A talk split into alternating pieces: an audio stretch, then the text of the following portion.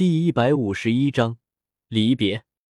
小孩子才做选择，作为一个大人，他当然会选择第一个了。前世普通雀尾螳螂下的力量就大到不可思议，更何况这是一只拥有十万年修为的海魂兽，普通的封号斗罗怕是连他的一招都顶不住。至于两个都吸收，别闹呢，他现在给第二个武魂附加魂环就已经很冒险了，还都是红色魂环。第二个给比比东吧，我看以他的身体素质，或许还能吸收两个魂环，总不能浪费。见云山做出选择了，白云说出了自己的想法。这玩意可是稀罕的很，如果是其他人见到，怕不是会抢破头皮。金鳄斗罗和明剑斗罗的眼睛都红了。可惜他们的实力在外面很强，在这艘大船上，前三都排不上。一点话语权都没有，没有管他们。云山打开万花筒写轮眼，注视着雀尾螳螂下的脖子。这玩意的外壳防御力极强，根本就不是普通利器可惜伤到的，只能用其他办法。他的神威能扭曲空间，双眼同时使用的话，基本上在他的认知里，除了魂骨之外，还没有什么东西不能被破坏。即便是这雀尾螳螂下的防御再强，也抵挡不住他的这双眼睛。随着云山的双眼快速转动，在人形态雀尾螳螂下的脖子上出现了一个空间漩涡，很小，但是威力极强，轻而易举的就拧断了他的脖子。很快，随着雀尾螳螂下的死去，一个红色的魂环升了起来。看着眼前大红色的魂环。云山跑腿坐着，用魂力吸引魂环融合进自己的武魂里。就在云山刚开始吸收魂环的时候，白云似乎感应到了什么，眼中杀机一闪而逝，运转魂力，瞬间消失在原地。其他人疑惑的看着黑土，黑土也只是笑着没说话，给云山护法。时间不超过两分钟，远处看不见的地方。发生了剧烈的爆炸，强大的力量掀起了上百米浩的海浪。为了保证云山不被打扰，黑土用自身强大的魂力覆盖住了整艘大船。你也去吸收了吧，以后云山就拜托你照顾了。比比东用魂力传音的方式，黑土把事情和比比东说了一下，然后让碧姬去帮忙照顾云月和小妲己。远处的爆炸声越来越强烈，甚至是他们周围有很多海魂兽因为扛不住压力爆体而亡。船上的几个人都没有说话，心思各异。作为武魂殿资历很老的封号斗罗，他们也大致猜到了这个陌生的强者是谁。自从上一次比比东回到武魂城之后，就下达了针对海神岛的命令，封锁海洋。只要是遇到海神岛的魂师，格杀勿论。为此，千道流还和比比东吵了一架，俩人差点没打起来，后来也是不了了之。毕竟海神岛的魂兽有的一辈子也不一定来一次大陆，应该是上一次和海神岛的人发生了冲突。这般想着，金鳄斗罗和明剑斗罗用魂力传音的方式交流了一下意见。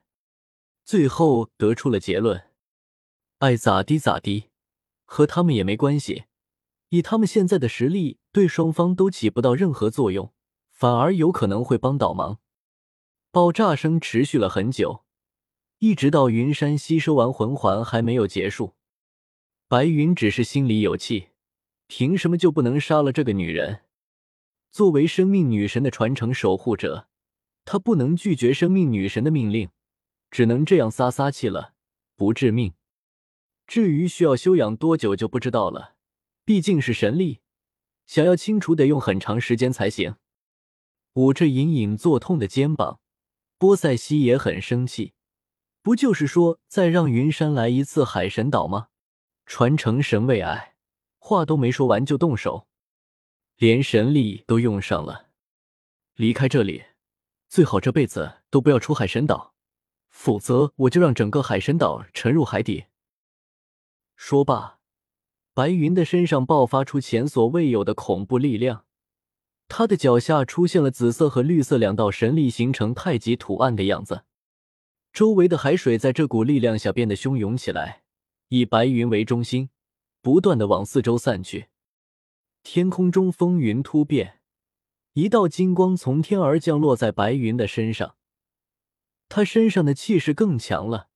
哪怕是距离他不远的波塞西都被迫落在了海面上，这是什么样的力量？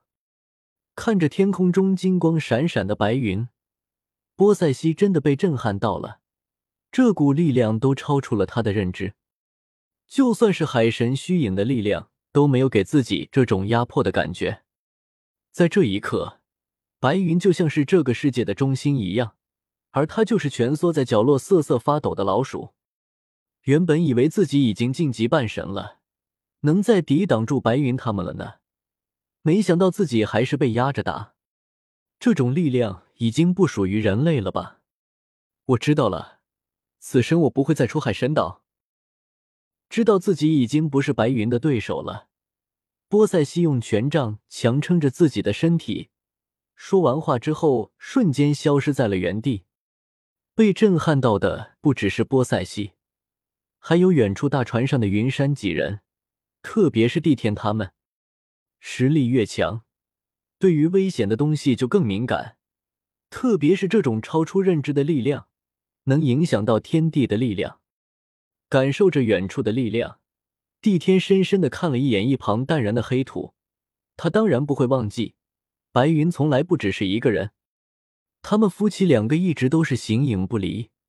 就算是黑土离开传承空间，也会留下魂力印记。一旦动起手来，那未不出手的话，他们没有任何反抗之力。或许当初答应不伤害这个小子，是最明智的选择。